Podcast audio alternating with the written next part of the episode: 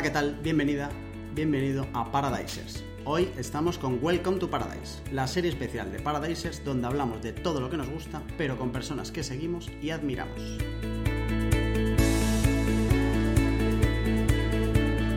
El invitado de hoy es Ángel Sánchez, Head of Digital en Blue Banana. Con él vamos a hablar de estrategia, de canales de marketing, de cómo construir una marca o de cómo se pasa del on al off. Y todo con datos reales. Toma asiento que empezamos.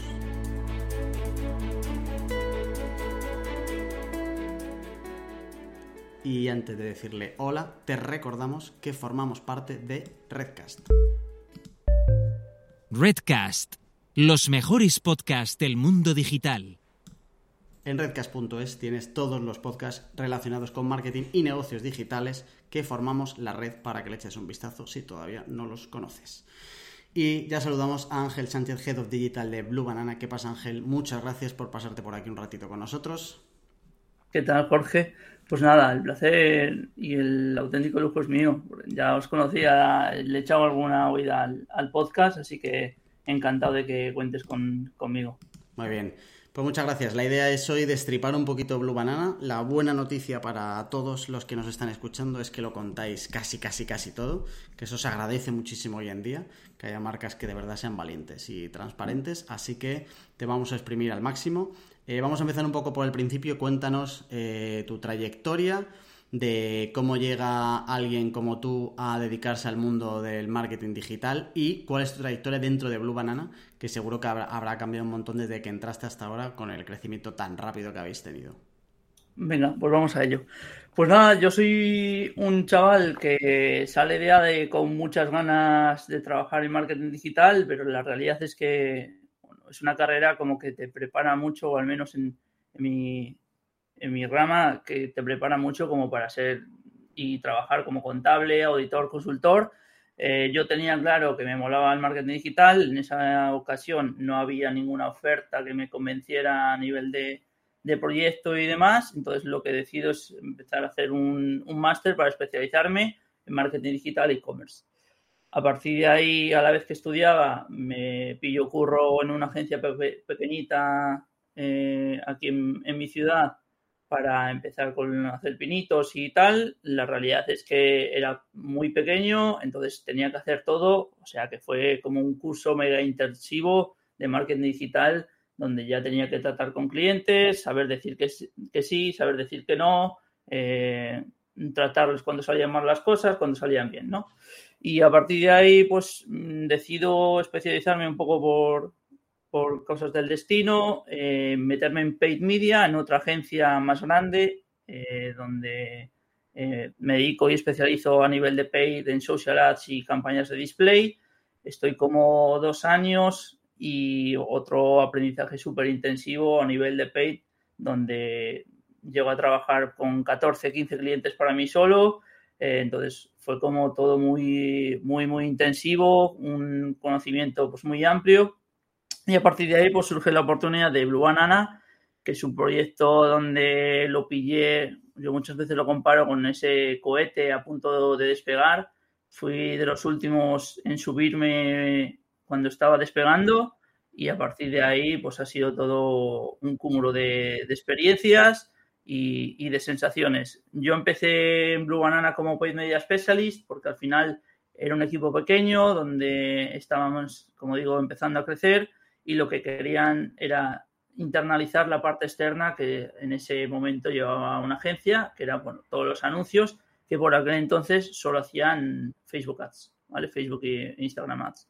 Entonces empiezo ya a mover nuevos canales, nuevas cosillas y bueno, tal creo que fue el match que al final con el crecimiento que como digo experimentó el proyecto se unió una consulta de recursos humanos donde se sentó un poco a nivel de personas, a nivel de proyecto, los cimientos de, de Blue Banana y decidieron meterme a mí como Head of Digital, liderando este equipo de, digital, que como ya te contaré más adelante seguro, em, es un poco el que hace binomio con marketing para que todo lo que se piensa se ejecute a la perfección.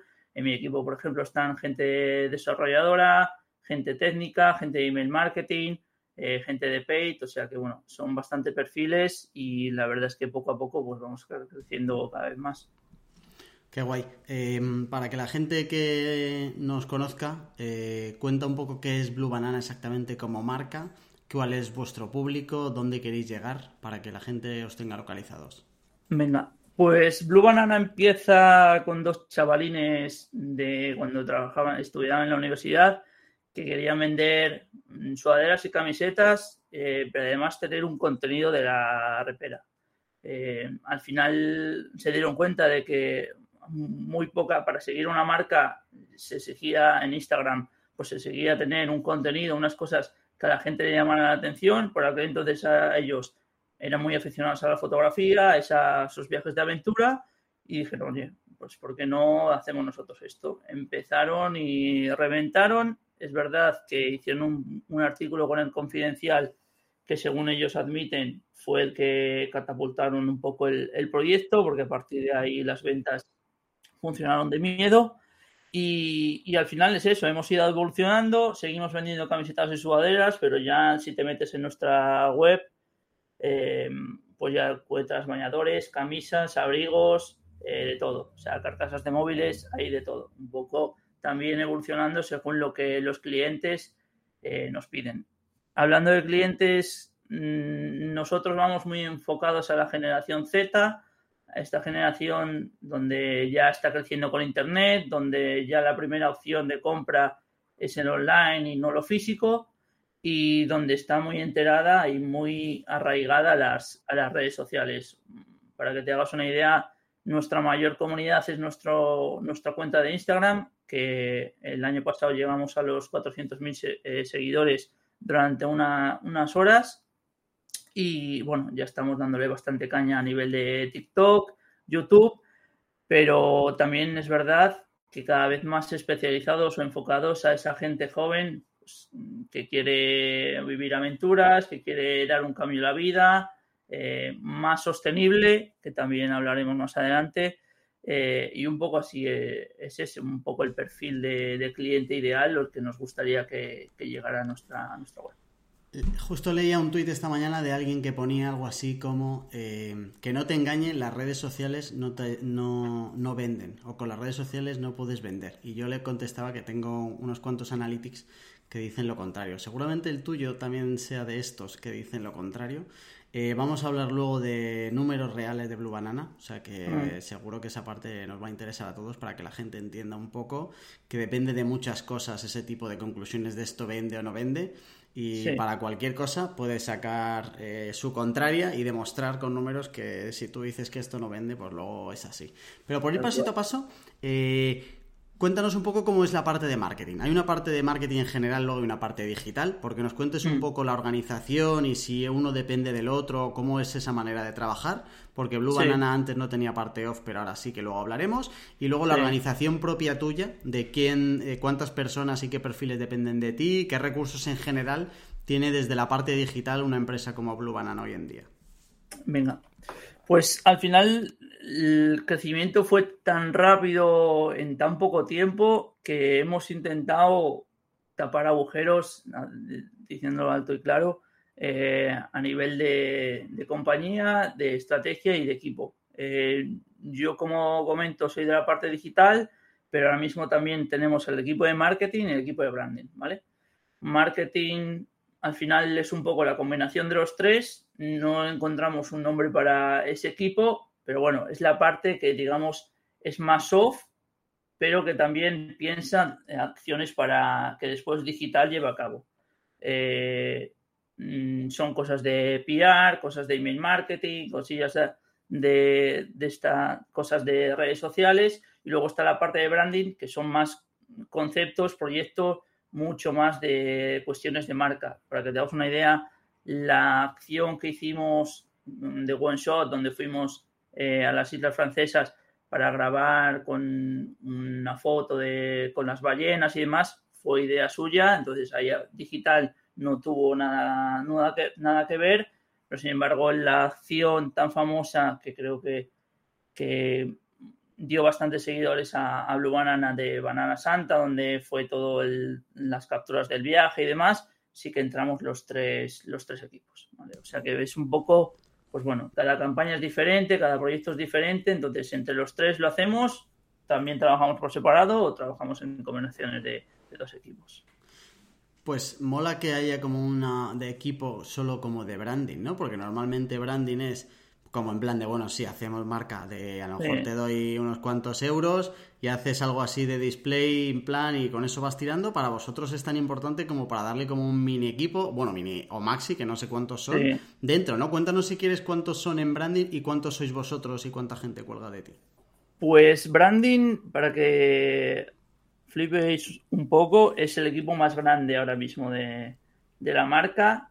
Todo es marca. O sea, Blue Banana, todo lo que está pensado, está pensado a lo grande, con el sentido de siempre apuntar a nuestra misión y visión, que al final es la de empoderar a las nuevas juventudes. Eh, siempre hemos creído en campañas grandes, mm, en campañas que, que generen notoriedad, no a nivel de inversiones o trabajar con X persona influencer o trabajar con alguien famoso, sino algo que tenga sentido para nosotros. Entonces, son mucha gente, eh, buena, buena gente además, buenos amigos, y la verdad es que lo hacen muy bien. Y, y ya te digo, o sea, todo así, acción grande, sal- suele salir de, de ese equipo. ¿Cuánta gente hay en branding, Ángel? Eh, pues si no cuento mal, son 6, 7 personas. 6-7 de un total de cuántos empleados tiene Blue Banana? Eh, 32. ¡Guau! ¡Guau! O sea, Sí. eh, casi un tercio de la plantilla ahora mismo solo es branding. Eso sí, Sí. que es de verdad apostar por el branding sin tener que decirlo, ¿eh? Solo con tus hechos queda bien claro cómo de importante es eso para, para esta empresa, ¿verdad? Mm. Sí, sí, sí. O sea, no- normalmente es cierto que como la parte de branding es más de agencia, más de, oye, cuento con una agencia grande y empiezo, si quiero hacer algo guay, pues cuento con los dos creativos de la leche, me hacen una acción, me hablan y listo. Para nosotros es mucho más que, que hacer una acción concreta, es todo que salga pensado desde ahí y después eh, pues aplicamos en diferentes canales en- con los diferentes equipos. Nosotros también para contarte, sabemos que puntos claves de la web donde podríamos estar convirtiendo mucho más, pero no lo hacemos porque tampoco queremos renunciar a contar lo que somos, a contar nuestra historia. eh, ponemos vídeos, ponemos cosas que seguramente a un usuario que quiere comprar y solo comprar le entorpezca su, su, su camino, su flujo, pero al final es lo que somos nosotros y no podemos renunciar a ello. O sea, no es solo la cantidad de inversión extra que metéis para el branding, sino a lo que renunciáis eh, para dejar el branding incluso por encima de lo que podría ser los pedidos, que es muy fácil, bueno, es complicado de decir, pero y todavía es más complicado de hacer, de decir, oye, voy a renunciar incluso a ganar más, porque tengo una visión que va más allá de lo que pueda facturar hoy, Black Friday el año que viene, y que va como a años vista, y que Mm. cuidáis todos los días desde ahora, entonces, ¿no?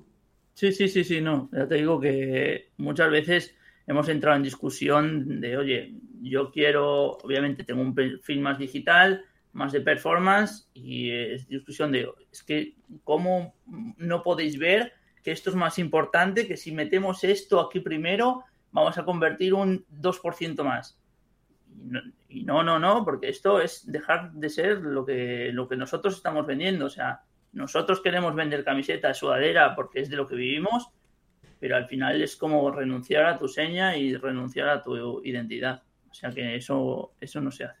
Y, y de vuestro papel desde digital es, uno, proponer acciones que vale, que a lo mejor puedan valer a todas, pero que nazcan de digital, y luego hacer vuestras las acciones que digan el resto de compañeras para ver cómo lo trasladáis a vuestros canales, entiendo, ¿no? Es así como os Exacto. organizáis. Vale. Exacto, justo. Sí, sí, sí. O sea, hay acciones que ya te digo, salen de nuestro lado a nivel de conversión, a nivel de web, pero hay acciones que tenemos que bajar a la tierra, lo que se piensa desde branding, desde marketing, o hay acciones que salen también de nuestro lado un poco sabiendo lo que va a pasar. O sea, ahora mismo vamos a tener un proyecto de sostenibilidad muy grande que yo sé que en digital pues le tenemos que dar eh, visibilidad a ese proyecto por encima de estar convirtiendo al 2% de tasa de conversión.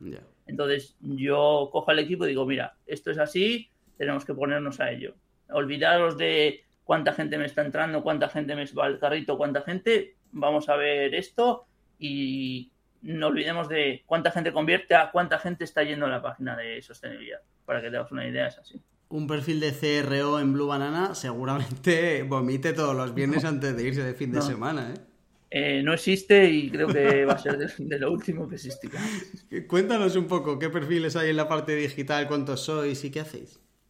Pues ahora mismo somos cuatro, eh, bueno, cuatro conmigo, cinco. Ahora hay dos desarrolladores para, bueno, trabajamos con Shopify, pero siempre intentamos con todo ese de branding, con todo esto de acciones y mejorar la web, sacarla del concepto y de las posibilidades de que nos da Shopify. Entonces, acoplarlo un poco a, todo.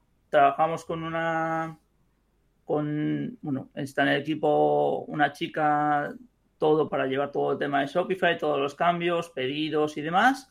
Y luego hay una persona que me ayuda a nivel de, de paid media. Y sí, esos son los cuatro y yo cinco, correcto. Vale. Eh, comentabas lo del Shopify. No quiero meterme como mucho parte técnica hoy, pero ¿crees que el trabajar con Shopify os está dando... Eh, ¿Qué cosas buenas os está dando y qué cosas eh, ¿Por qué cosas has maldecido en algún momento al CMS?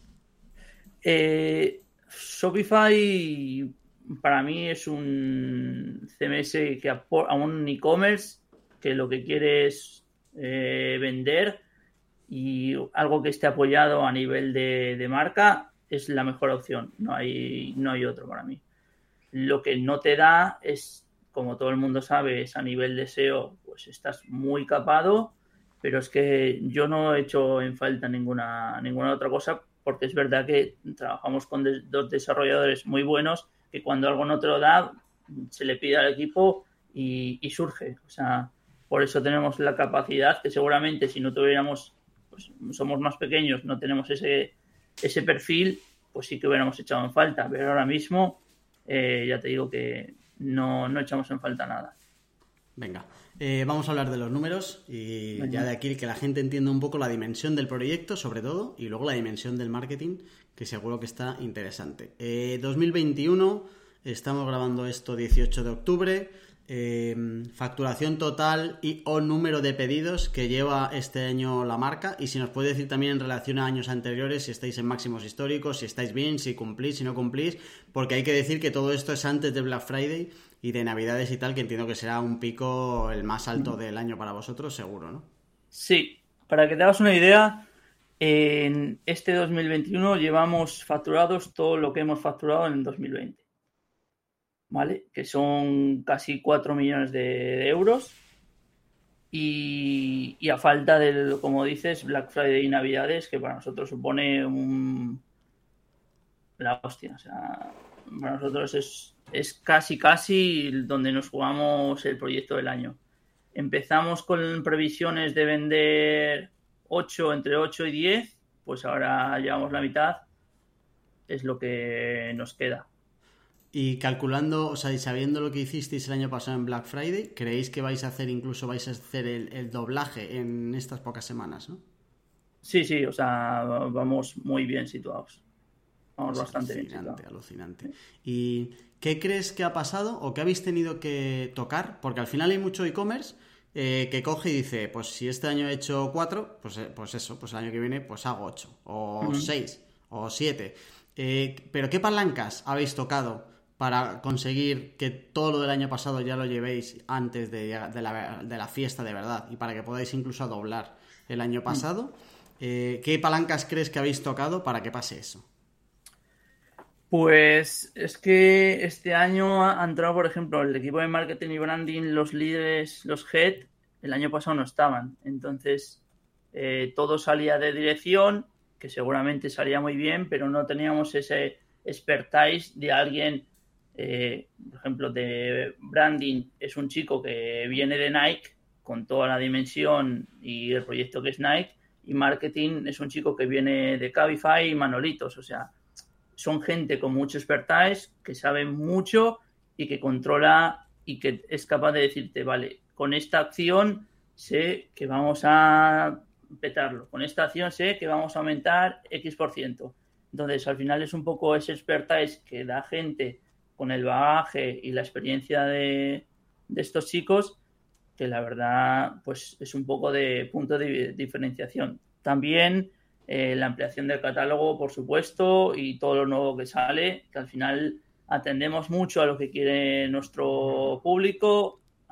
Nuestro direct es una brutalidad de peticiones de, oye, saca camisetas color negro, oye, saca tal. Oye. Entonces, todo esto siempre nos lo apuntamos para crear contenido que sabemos que va a tener tirón y que cuando lo lancemos va a ser un éxito. Hasta ahora hemos tenido lanzamiento de la colección primavera-verano, colección de camisas, colección de verano con, bañadores y demás.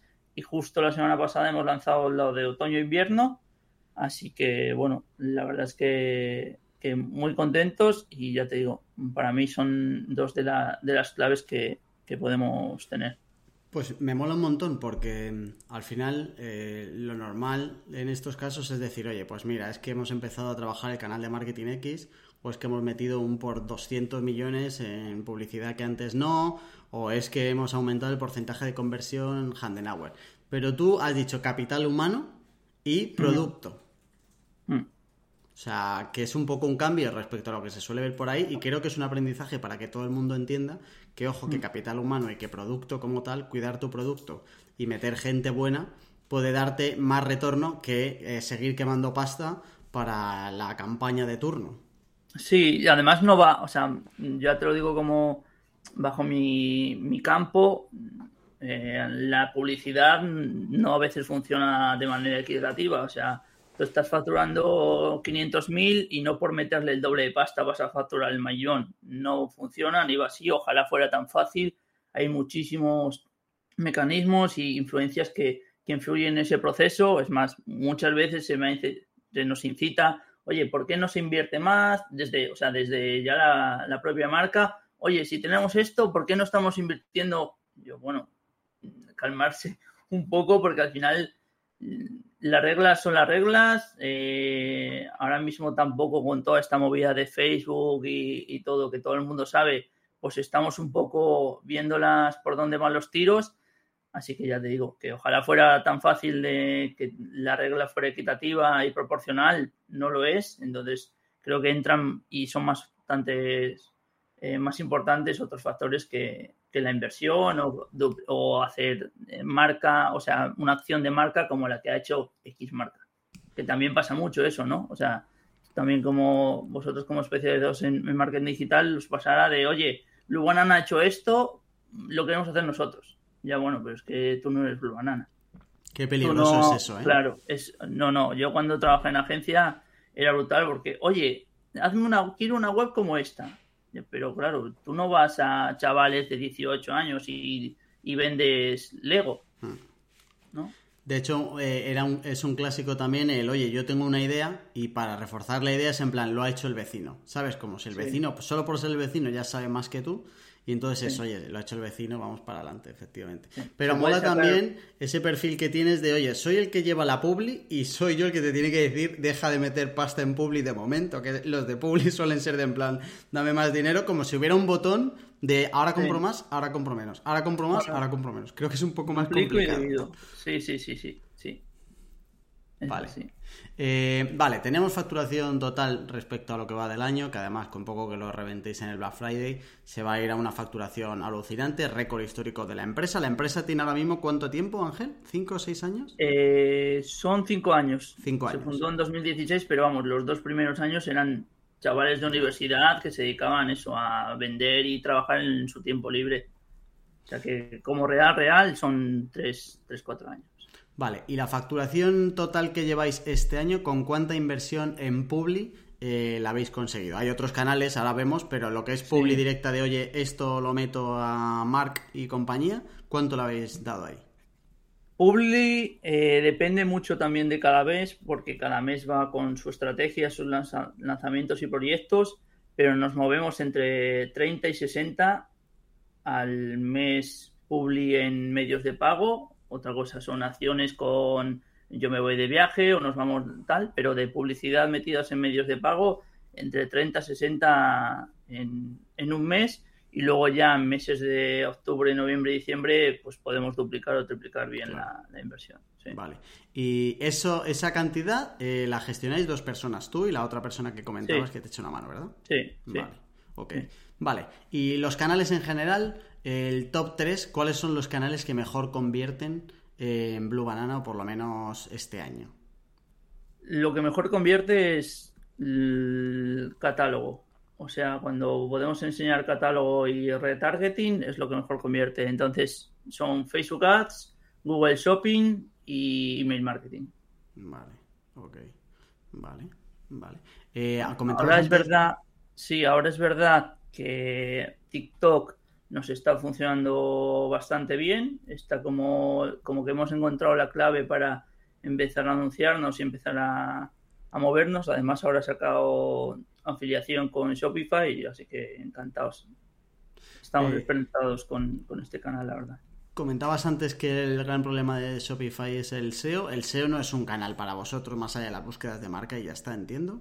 No, no, para nosotros no. O sea, a nivel de SEO nadie es raro que alguien piense. Es verdad que canal orgánico es importante porque al final se da mucho que hablar, entonces la gente donde buscas en Google pero a nivel SEO, o sea, estamos bien posicionados, ¿eh? que, salimos guay, pero nadie piensa decir, oye, mete X palabras clave, oye, hace una landing. No, no, no hacemos claro. eso.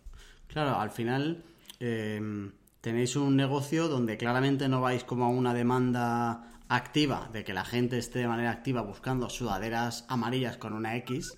Tenéis que buscar otros canales y es lo que habéis hecho, centrados en los canales donde podéis generar la demanda en vez de ir a por la que hay, ¿no?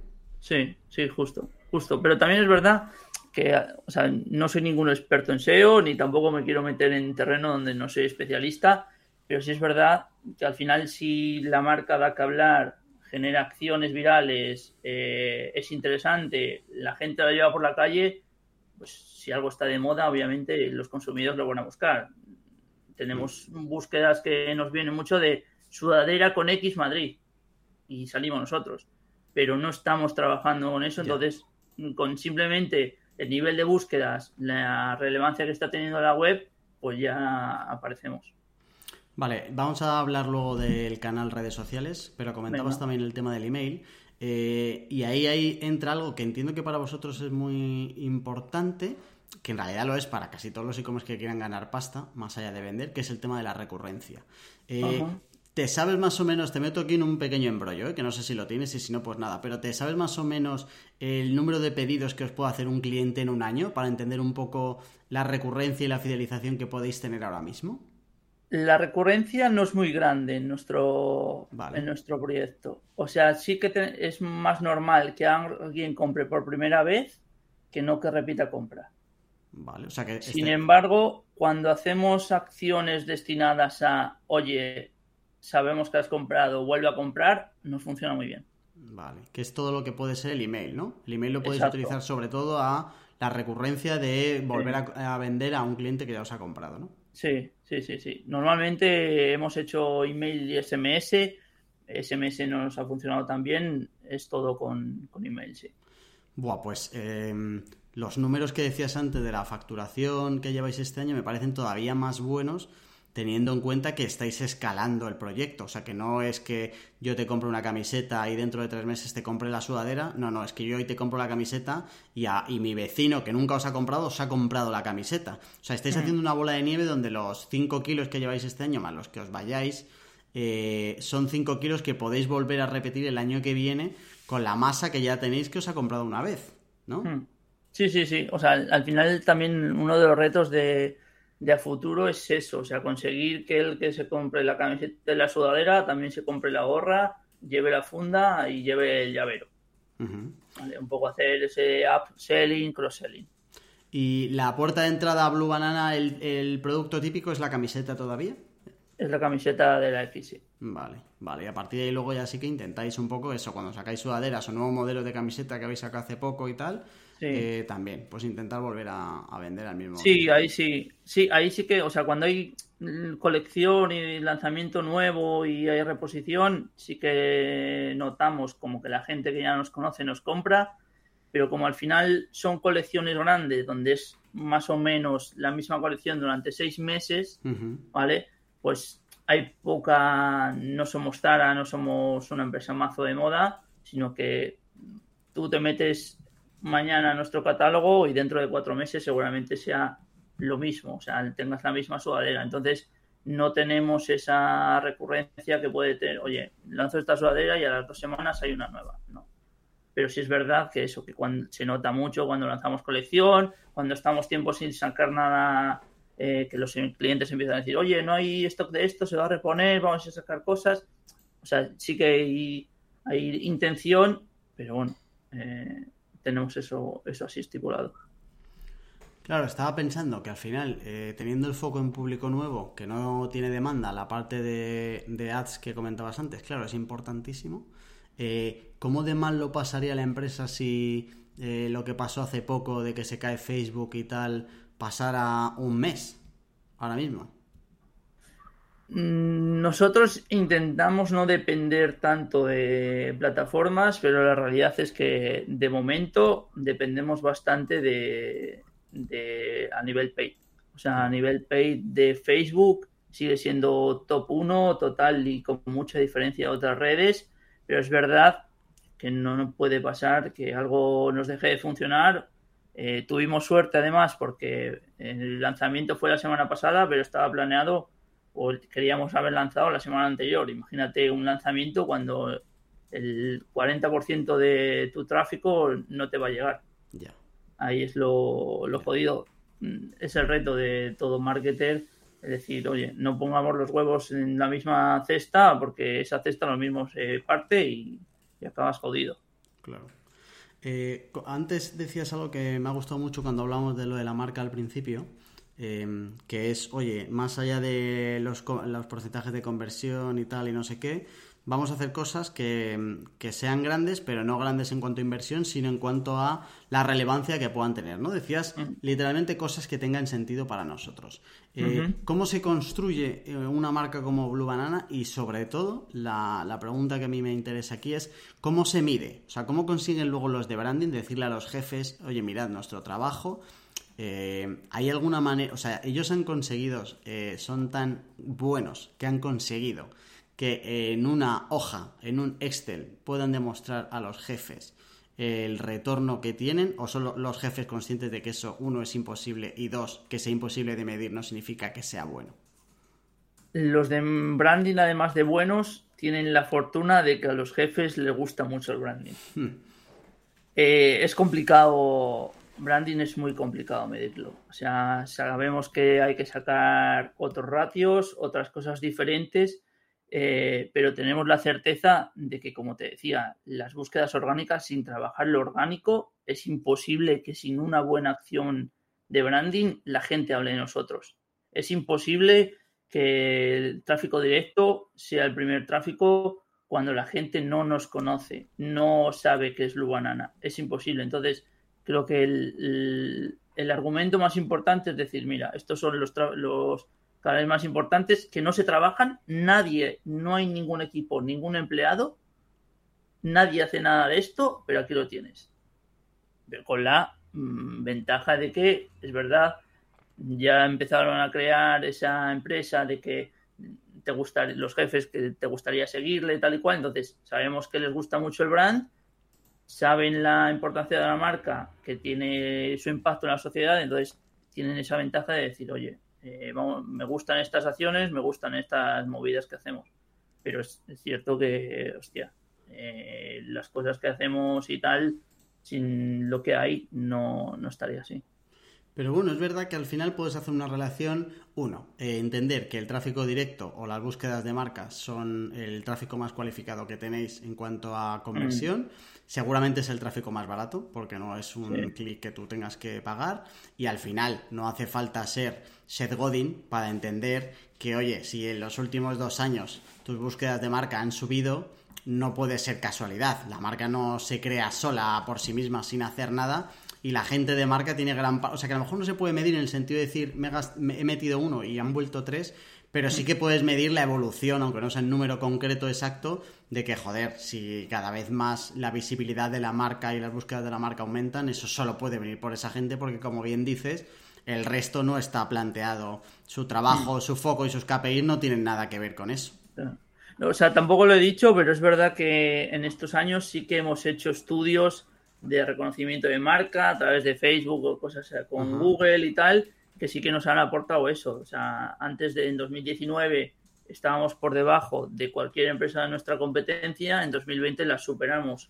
Intención de búsqueda, eh, cómo la gente nos valoraba y demás. Entonces, todo eso es, la, oportunidad y las cosas que estamos, la demostración que estamos haciendo bien, las cosas. Qué guay.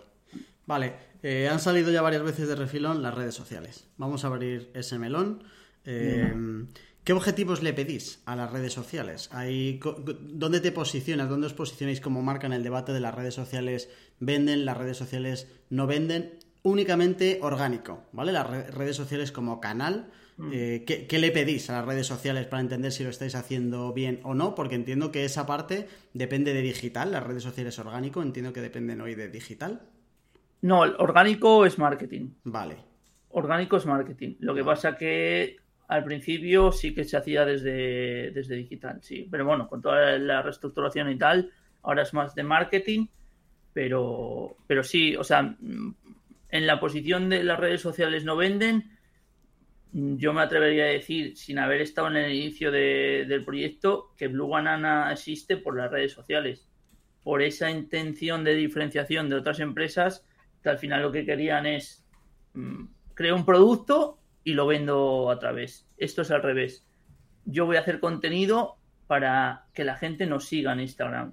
Yo quiero ser una persona. Me llamo eh, Pepito y quiero que la gente me siga, pero te llamas Blue Banana. Entonces, a partir de ahí, tú creas todo este concepto, toda esta intención de búsqueda, intención de compra y todo eso lo creas a través de, de Instagram en este caso, que para Blue Banana pues es súper y mega importante. O sea, que el que diga que, oye, que, las redes sociales no venden, que les enseñamos los 5 millones que lleváis este año. ¿eh? Sí, sí, sí. La tercera parte casi me atrevería a decir que es gracias a, a, redes sociales, sí. Vale. ¿Y, ¿Y, qué acciones en redes sociales son las que os han traído más, más retorno? ¿Tienes algún hito desde que entraste tú que digas, joder, lo que hicimos aquí, algo que sea como muy puro de redes, ¿sabes? Que fuera como redes canal principal. ¿Qué cosas habéis hecho que digas, joder, hicimos esto y la verdad es que salió genial? Lo mejor fue Banana Santa de este año. Eh, nosotros habitualmente hacíamos un concurso en, Semana Santa donde siempre sorteábamos la mejor foto en la que nos etiquetaban eh, una GoPro eh, esto lo repetimos con la diferencia de que el colofón de Banana Santa, de toda esa semana de, final de Semana Santa, hacíamos, hicimos un mega sorteo de la hostia, donde creo que fueron, ya ni me acuerdo, pero fue, sorteamos como 300 sudaderas, o sea, cada minuto durante 8 horas eh, sorteábamos una sudadera y cada hora salían los finalistas para un viaje de dos personas al destino que el, el destinatario quisiera. Entonces eso, eh, literalmente petamos Instagram. Yo que soy muy tuitero, me metí en Twitter y todo el mundo decía, coño, dejad a Blue Banana que nos va a tocar, eh, los de Blue Banana están reventando, Blue Banana, Blue Banana. Entonces fue como la acción más viral de los últimos dos años, eh, pues que nos dio cosas como 500, un incremento del 500% del tráfico, un incremento del 200% en las ventas, o sea, cosas y números muy heavies que, la verdad pues fue un colofón de la hostia. Para que hagas una idea también, estábamos en 250.000 seguidores, llegamos a los 400.000 en 8 horas. Y luego al final también, o sea, nos subimos a la parra y dijimos, oye, pues eh, si nos dejas tu email, te sorteamos otro viaje. Y conseguimos 50.000 emails. O sea, fue como todo muy bien, salió todo muy rodado para decir, oye, esta acción la marcamos y siempre que nos pregunten, y si vas al podcast de Jorge, es de lo que tienes que hablar. Es así. Qué guay, sí señor. Sí señor, qué guay. Eh, mm, más allá de esto, de acciones puntuales en el día a día, sois una empresa que genera y que publica un montón de contenido. Entiendo que esta parte de los que crean, porque la, la verdad es que visualmente lo que hacéis y tal, es que mola un montón, pero un montón. Eh, ¿Cómo organizáis esto? ¿Cómo se organiza la creación de ese contenido? ¿De qué departamento depende y qué perfiles hay? ¿Cómo se organiza el irse a Islandia? Creo que ha sido lo último que he visto. Y, montáis todo ese tinglado.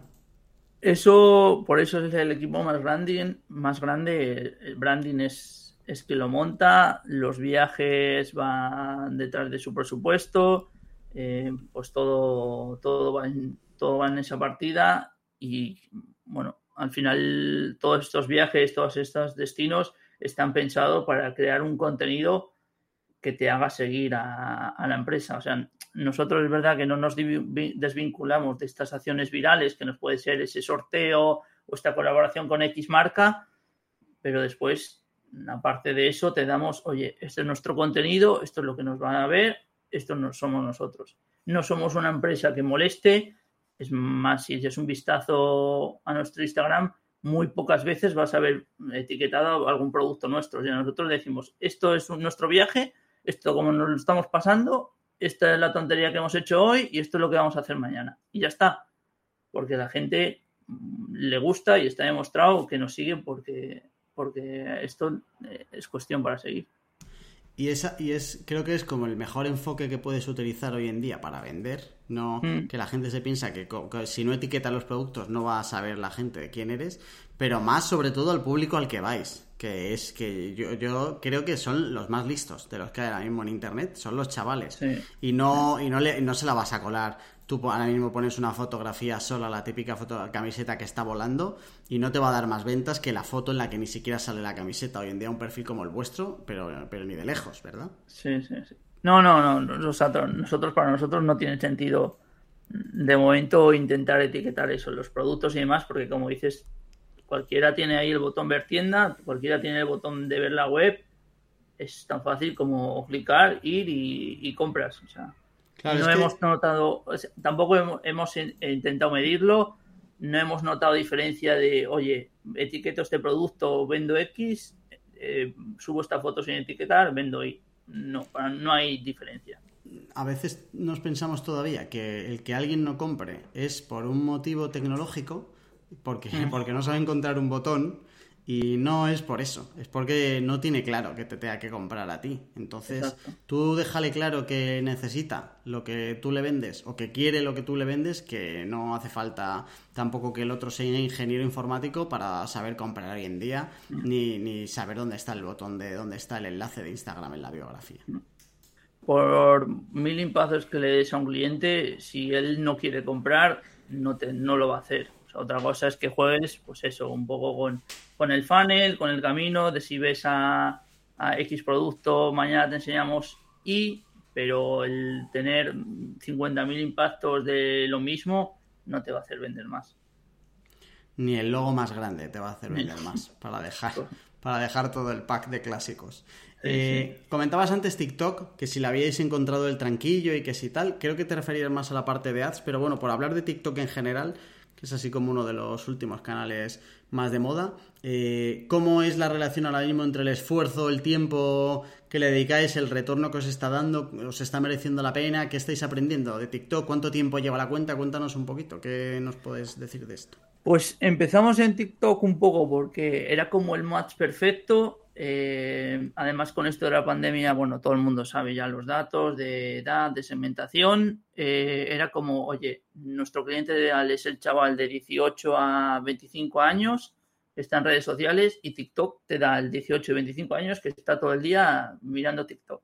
Entonces, era como el más perfecto, no sabíamos muy bien cómo hacerlo eh, que se subía o qué podía triunfar. Yo creo que ni los mismos de TikTok sabían cómo iba a funcionar eso, aquí en España al menos, y empezamos un poco pues eh, intentando imitar lo que hacíamos en Instagram, estas stories así con viajes, eh, muchas puestas en escena, mucho paisaje y, demás. Pero al final, bueno, nos dimos cuenta que al final TikTok es un poco la red de entretenimiento es más parecido a algo de YouTube que no a una red como, como Instagram o, cualquier otra o Twitter, eh, sino que lo que tienes que hacer es contenido que la gente le entretenga y que se pase viendo, porque cuanto más eh, personas eh, pasen más tiempo viendo, más viralidad va a tener esa, esa acción. Entonces, bueno, es un poco también combinar, porque como, como te decía antes, no queremos maltratar la web ni la conversión, pero seguimos manteniendo nuestra esencia, pues en TikTok es igual. Sabemos que un vídeo haciendo gilipollas en la oficina va a tener un millón de reproducciones, pero no vamos a subir eh, 80.000 vídeos de haciendo gilipollas en la oficina porque no somos solo eso. Aunque nos gusta hacer gilipollas, no somos, no somos eso. Somos viajes, aventura, saltos, eh, experiencias, empoderamiento, etcétera, etcétera. Vamos a sacar otro clásico en las redes sociales, que no es ni de este año, que ya es el clásico de los últimos, de la década casi, que son los algoritmos. Em, opinión en general sobre los algoritmos. ¿Se puede tener un negocio hoy en día solo con la parte orgánica? Es decir, antes hablamos de, oye, las redes sociales 30% de 5 kilos es una barbaridad. Si cogemos el 30% y lo repartimos entre orgánico y ads, ¿crees que hoy en día eh, alguien podría apostar por eh, social media sin meterle pasta en la parte de ads y montar un negocio, una marca con medianamente visibilidad como la que tenéis vosotros o relevancia en tres años, por ejemplo? Es, una respuesta muy gallega, pero es, depende. O sea, yo no creo. De tres años vista, a mí me parece mazo de tiempo. O sea, yo intento hacer cosas que no vayan más allá de seis meses, como muchísimo, porque lo mismo después te viene una pandemia y te cambia todas las reglas del juego. Ya lo hemos vivido y es así. Pero es verdad que yo de los algoritmos intento ser muy amigo, eh, la parte orgánica y la parte de ads. Siempre era como, hay que hackear el algoritmo, hay que hackear el no sé qué, hay que hackear Instagram. Los que han hackeado Facebook, bueno, yo prefiero seguir de la corriente. Eh, seguramente haya cosas que se pueden sacar más, pero si te dejas llevar, nosotros nos hemos, hemos dejado llevar y hemos sacado buenos resultados. Eh, a nivel de social, bueno, em, yo creo que ahora mismo también estamos un poco en esa mm, tendencia marcada mm, después también de lo que estaba pasando en Estados Unidos, con toda esta movida que está pasando con Facebook y tal, que está un poco que intentar levantarse del susto que, está teniendo, porque, bueno, además parece que la sociedad americana no está, no está muy a gusto ahora mismo con, con él. Eh, y lo que yo he notado a nivel de usuario en social es que ahora para tener mucha interacción eh, es muy jodido. O sea, nosotros tenemos y hemos estado revisando cuentas para colaborar con gente de más, pues para que tengamos una gente con 50.000, 60.000 seguidores, fotos con 100, 100 likes, 200, 300, que dices tú, hostia, esto no se puede entender. Entonces, creo que estamos así un poco en ver qué está pasando, a ver cómo evoluciona la cosa y a ver cómo trabajar. Eh, viralidad sí te puede dar. Eh, si tienes la fortuna y después acompañas las acciones, como nos ha pasado a nosotros en Semana Santa, te sale una buena acción y empiezas a, a, crecer en seguidores. Después que esos seguidores se mantengan o no, pues ahí depende de tu estrategia y tu contenido. Es verdad que al final el ejemplo que ponías tú, ¿no? De oye, tengo no sé cuántos mil seguidores y un puñado de likes, te lleva a pensar de, joder, ¿cuánto tiempo me lleva a mí tener un contenido? Imagínate que vosotros no tuvierais ads, ¿no? ¿Cuánto mm. tiempo me lleva a mí irme a, irme a Islandia y montar un contenido alucinante para que luego ni siquiera el algoritmo le dé la oportunidad de eh, que la gente juzgue si es bueno o no es bueno? Porque al final ni siquiera llegas a ese punto. O sea, tú puedes tener el mejor del mundo, que si no lo ves y entonces al final yo entiendo que la gente diga, oye, pues mira, entre eso, que es a medio plazo, que nada de dieta segura, nada, y tal, y puede llegar un momento donde digas, oye, de verdad le meto pasta y, me, lo, enfoco más como si fuera Google AdWords y le meto métricas de CPCs y de CPAs. Eh, o a lo mejor es verdad que dices, mira, las redes sociales ya es eso ya para que venga otro a hackear el algoritmo o acompañarlo o a lo que sea, porque yo igual me muero antes, ¿sabes? Tiene sentido pensar esto.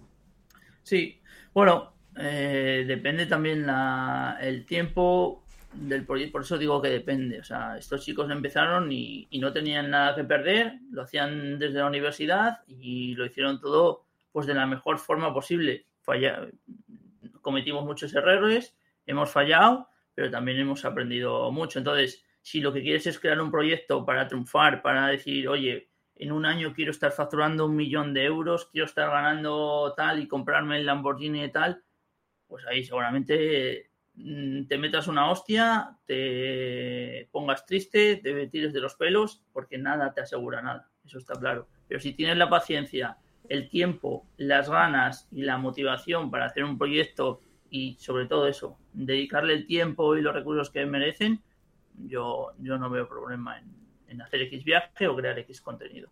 Y, el talento, tío. O sea, creo que al final puedes meterle recursos y tal, pero la, y, eso puede funcionar en otros canales, pero en las redes sociales o tienes talento y conoces muy bien el canal y de verdad puedes conseguir una diferenciación o puedes meterle todos los recursos del mundo, pero es verdad que como no tengas eh, talento, se, se, te come.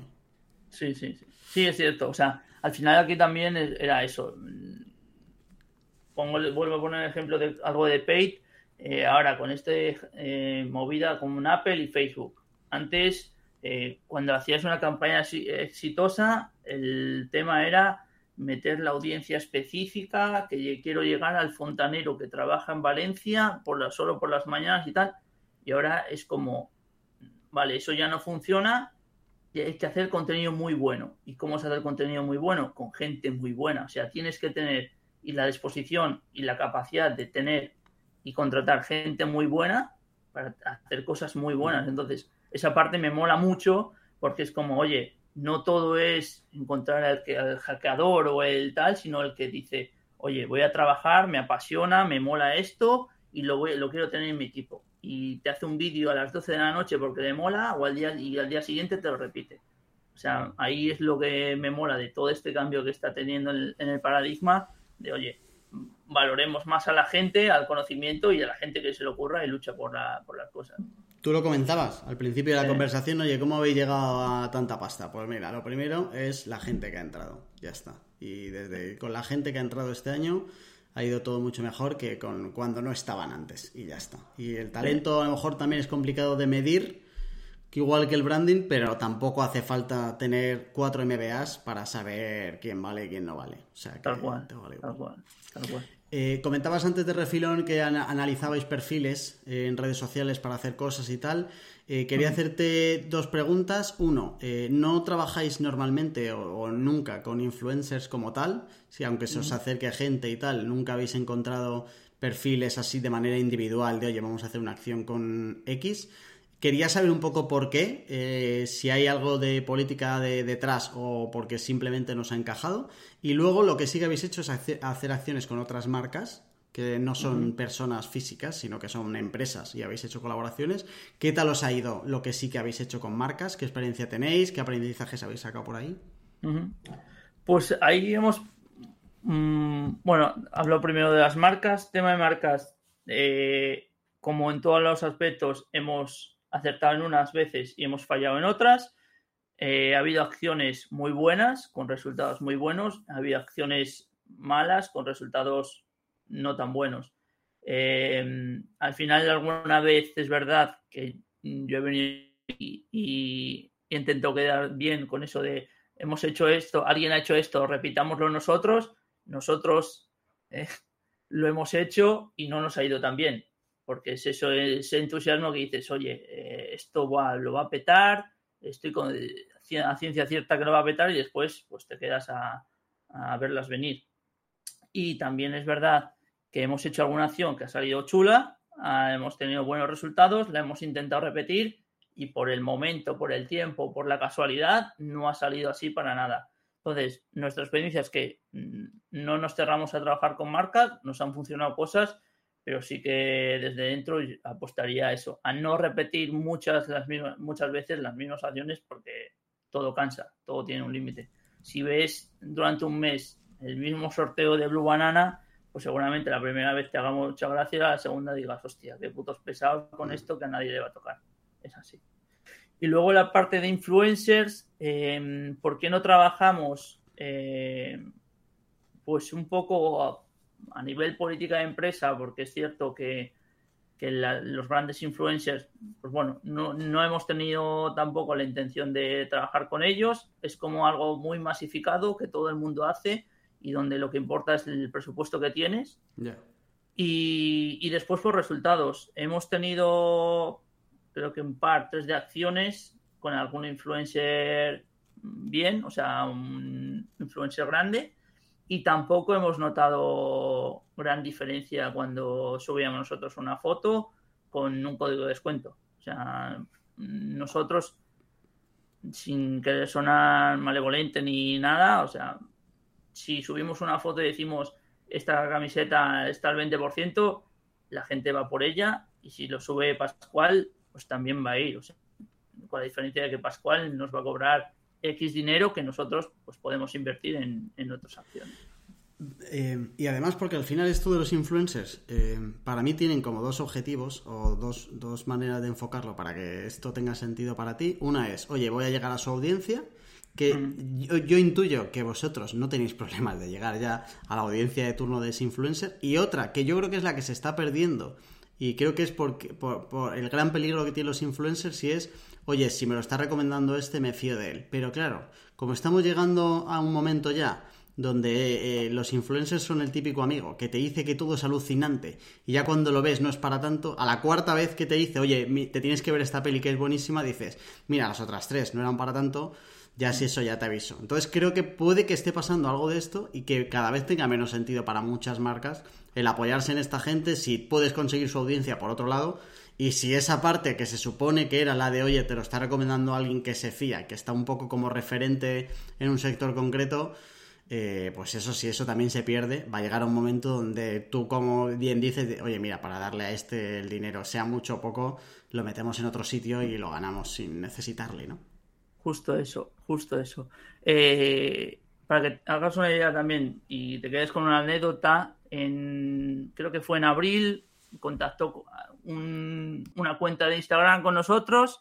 Eh, oye, te cobramos X dinero por llegar a los 200, 200 no sé, bueno, X cantidad, 300.000 seguidores, imagínate con esa cifra.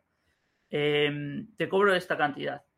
Y llegó a mí esa propuesta y dije yo, hostia, me estás diciendo que 300.000 seguidores que no sabes además si son de verdad, si están ahí por un sorteo, si son de España, si son de Sudamérica, si son de tal, cuando yo te meto una campaña y te pongo que vayan a España de 25 a 34 años y te pongo X. Y con ese dinero y por la mitad de presupuesto. O sea, al final es un poco también saber con qué herramientas podemos contar tener otra vez lo del talento y lo de la gente, saber que alguien que tengas que te diga, oye, con esto, con este tío, sí puedes hacerlo y te va a dar viralidad y tal, pero es que tienes esta otra opción, ¿vale? Que no nos quedemos con A porque todas las marcas hacen A y todo el mundo quiere hacer A, sino que también está la opción B. Es un poco también esa filosofía de marca de no queremos hacer las cosas como todo el mundo las hace, sino que hay una manera diferente de hacer las cosas. Y después lo que tú dices también de la credibilidad. O sea, yo cuando veo a un influencer que esta semana me anuncia una chaqueta de una marca y a la siguiente me anuncia de la otra, digo yo, hostia, tío, eh, la gente ya, comparto contigo eso, de que la gente se está cansando y que cada vez son más ad, son más publicidad y que el tono es muy de anuncio, de oye, tal, chicos, estoy aquí y haz swipe up y vengo por esto. La gente, es una burbuja que yo creo que va a explotar pronto. Sobre todo se llevará por delante a los que piensen que su perfil se acerca, o sea, los perfiles que más se acerquen al milanuncios.com y menos a, oye, soy un referente en esta parte concreta y no te anuncio camisetas porque mi perfil y mi audiencia es de lo que sea. Entonces, yo creo que solo se van a quedar los que estén diciendo que no ahora. Los que estén diciendo que sí a todo, eso efectivamente va a llegar un momento donde la gente diga o, te dejo de seguir o yo tengo aquí un montón de gente muerta que ya prácticamente me considera pues como un banner cuando yo entro a marca.com que no hago caso y es que ni me lo leo. Pues puede que terminen algo así los que ahora mismo estén diciendo que sí a todo. ¿eh? Sí, sí, sí, tal cual. Vale, penúltimo tema grande que abro, eh, las tiendas físicas. Blue Banana tiene hoy en día una tienda en Madrid y otra en Barcelona. Yo he estado en la de Madrid, de hecho, me compré una camiseta, por supuesto. ¿Y qué tal? Y está muy chula la tienda, muy original, eh, me gustó un montón. Eh, voy a seguir siendo más digital, eh, pero a mí la tienda me ha venido genial para ver cuál es mi talla, que suelo tener guerra y tal, y así Eso no es tengo que devolver sí. cosas. Pero ya sabiendo cuál es mi talla de verdad, pues tiraré de digital seguro. Y tiene lo que decía, una en Madrid y otra en Barcelona. Luego nos cuentas si va a haber nuevas aperturas y tal, que a mí me interesa. Pero bueno, ahora quiero que me- nos cuentes un poco cómo ha sido porque las tiendas físicas no llevan mucho tiempo. Además, ha habido una pandemia entre medias que imagino que no le habrá venido nada bien a lo de la tienda física. Por entender un poco cómo es la relación entre el on y el off, que, que si, cómo, si hay una manera, habéis conseguido, antes hablamos de la dificultad de medir el branding, si habéis encontrado una manera de medir, oye, cómo repercute en una tienda física lo que hacéis en digital, cómo repercute en digital lo que se puede hacer en tienda física, cómo hacéis eso, si la tienda física tiene un presupuesto para marketing, cómo, cómo es todo ese mundo, que me parece apasionante el tener de repente dos tiendecitas que son tiendecitas chiquititas, pero la de Madrid por lo menos está en Fuencarral, que es el corazón del consumismo Sí, absoluto. O sea, vamos, correcto. está genial eh, la situación. ¿Cómo es todo esto, Ángel? Cuéntanos. Pues la- al contrario de lo que tú imaginabas, la, y me duele decir esto, pero es verdad, la- el COVID y las- la pandemia nos ha venido de puta madre para abrir tiendas. Todo ha bajado, todo el mundo cerraba, nosotros el online subía, entonces es como eh, ese ahorro que vas haciendo cuando eres pequeño y cuando llegas a los 18 años tienes para comprar el coche, ¿no? Pues al final ha sido esto, tanto online, tanto digital, la, la gente con esto de la pandemia dejó de ir a las tiendas y empezó a comprar online. ¿Qué pasaba? Que nosotros estábamos especializados online. Tú hacías un pedido y al día siguiente lo tenías en tu casa. Entonces, claro, con estas cosas al final lo que nos dio fue la capacidad de abrir esa tienda física que llevábamos muchos años esperando abrir con unas condiciones bastante mejores de lo que suena un tienda en el pleno centro comercial de Madrid y, por eso pues a nosotros nos ha venido muy bien. Eh, y a nivel de resultados, a pesar de la pandemia, también estamos funcionando muy bien. Madrid va a tope, o sea, es un buque de insignia para nosotros ahora mismo a nivel de ventas. Es verdad que era la zona y la ciudad donde más volumen de pedidos teníamos, entonces es como lo que todo el mundo esperaba, te lo ponemos. Es pequeña, tú lo sabes mejor que nadie, eh, pero funciona brutal. De hecho, yo el otro día que me pasaba por la tienda, me comentaban que o sea, el fin de semana es brutal y no paran porque siempre tienen que llamar a un chico una chica más porque están que no, que no puede más. O sea, pedidos, pedidos, pedidos, entran gente, gente, gente. Y después Barcelona, pues lo mismo. Eh, estamos en el centro comercial La Illa y la verdad es que nos han acogido muy, muy bien. Eh, es la tercera ciudad, en este caso, donde más vendemos y lo mismo. Es como, bueno, eh, tenemos la tangibilidad de saber cómo son las Blue Banana, de saber cuál es mi, mi talla y después ya elijo yo si me viene muy bien una tienda online o si me viene mejor pasarme por el centro comercial. Pero ya te damos esa posibilidad. Eh, y luego de, a nivel de resultados y medición, estamos en ello todavía. Eh, estamos teniendo muchas cosas, muchos proyectos. Entonces ahora el reto que recae en mi equipo es eso lo que justo lo que decías tú. ¿Qué pasa cuando abrimos una, una, una tienda en una ciudad donde vendemos mucho? Puede pasar que la gente que ya nos compraba en digital nos compre también en, en físico o que canibalicemos un poco la, lo digital. Estamos en ello, eh, o sea que ya si conversamos más adelante te lo contaré. Pero es verdad que, que, bueno, en principio puede parecer eso, como que la gente de si abres tienda física, pues se va a comprar a la tienda física.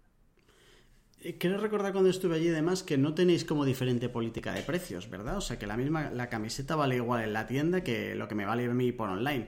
¿Haréis sí. lo mismo con los descuentos? O sea, ¿en Black Friday va a haber mismas condiciones en tienda que en digital? Sí, sí, vale, sí, sí. Va a ser todo lo mismo. Va a ser vale. todo lo mismo. Es verdad que algunas campañas de marketing que van a digital no es para tienda por temas de, no por nada especial, sino temas de stock, capacidad y demás. Pero lo normal es que todos tengan las, mismas condiciones. Vale, ok. Vale, eh, pues hablemos del futuro y con esto cerramos. Ángel, em, comentabas que Madrid es la primera eh, provincia en España donde más vendíais, que Barcelona era la tercera. ¿Qué pasa con la segunda? ¿Vamos a tener tienda, vamos a tener más tiendas o más en Madrid y Barcelona? ¿Qué se viene por ahí? Luego, aparte de eso, ¿cuál es la apuesta? ¿Sois una empresa que eh, apostéis muchísimo por el largo plazo? Lo hemos hablado desde el principio. Estáis renunciando incluso a ganar más hoy para el largo plazo. ¿Cuál es el largo plazo de vuestro? ¿Qué hay en Blue Banana dentro de cinco años o qué queréis que haya? Sí. Pues, o sea, ahora a nivel de tienda física, pues queremos, si todo sale bien, queremos cerrar el año con Valencia y Sevilla, también con tienda para allá, en otras de las calles más importantes a nivel comercial de, ambas ciudades. Y, luego a nivel de, estrategia, un poco es, eh, creo que hay un paso y una corriente muy importante de la que nosotros queremos ser partícipes, que es la sostenibilidad y ya nos estamos moviendo en camino con ello, pues dentro de nada ya sale la, mm, una, una acción que hemos desarrollado, bueno, acción y proceso que va a perdurar durante el tiempo con Decycle, que lo que nos va a ayudar es a ser la primera marca española que no solo compensa el impacto a nivel de CO2 que tiene su actividad, porque sabemos que la, la, la moda, la industria, los envíos y tal contamina mucho, es cierto, eh, pero como te digo, no solo la compensamos, sino que negativizamos ese impacto en el CO2. que lo que nos ha hecho es ayudar en todo ese proceso de identificar qué acciones, qué elementos contaminan más, para decir, oye, esto contamina mucho, ayudemos a descontaminar, entre comillas. Entonces, esa es, creo que es una de las corrientes más importantes que va a haber a nivel moda el auge de lo sostenible, de que el cliente cada vez está más consciente de cuánto importa no tener 300 eh, prendas de una misma marca o de tal.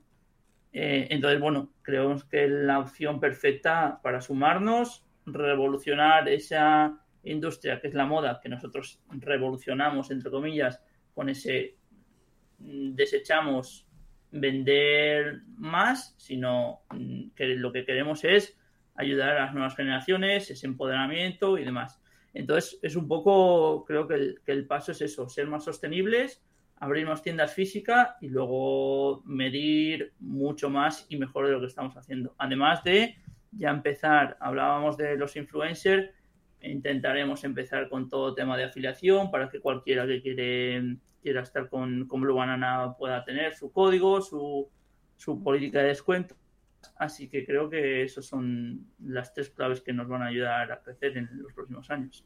Qué guay, muy bien. Em, última pregunta, ¿dónde te encontramos, Ángel? Vamos a dejar, por supuesto, las referencias de Blue Banana en la nota de, este programa, mkparadis.com barra paradisers y las de Ángel también, pero porque la gente sepa un poco dónde puede ir a pedirte un cupón descuento, ¿dónde hay que pedírtelo, Ángel? Venga, eh, pues puedes contarme en Twitter o Instagram, ASD93 barra baja. Ahí estoy dando un poco la nota con Blue Banana y con mis cosillas, así que bienvenidos todos. Muy bien. Oye Ángel, pues un placer, muchísimas gracias por sacar un ratito y muchísima suerte en un proyecto que la verdad es que es de los proyectos que más molan de los últimos años, sin ninguna duda. Y ojalá eh, os, llegue todo lo que merecéis, lo que merecéis. Pues encantadísimo de estar, como digo, y mil gracias por contar conmigo, Jorge. Un placer. Eh, gracias a ti, oyente, por llegar hasta aquí. Eh, la semana que viene volvemos, por supuesto. Así que si no lo has hecho ya, suscríbete a Paradises para poder decir eso de yo ya les conocía antes de que fueran famosos. Hasta la semana que viene.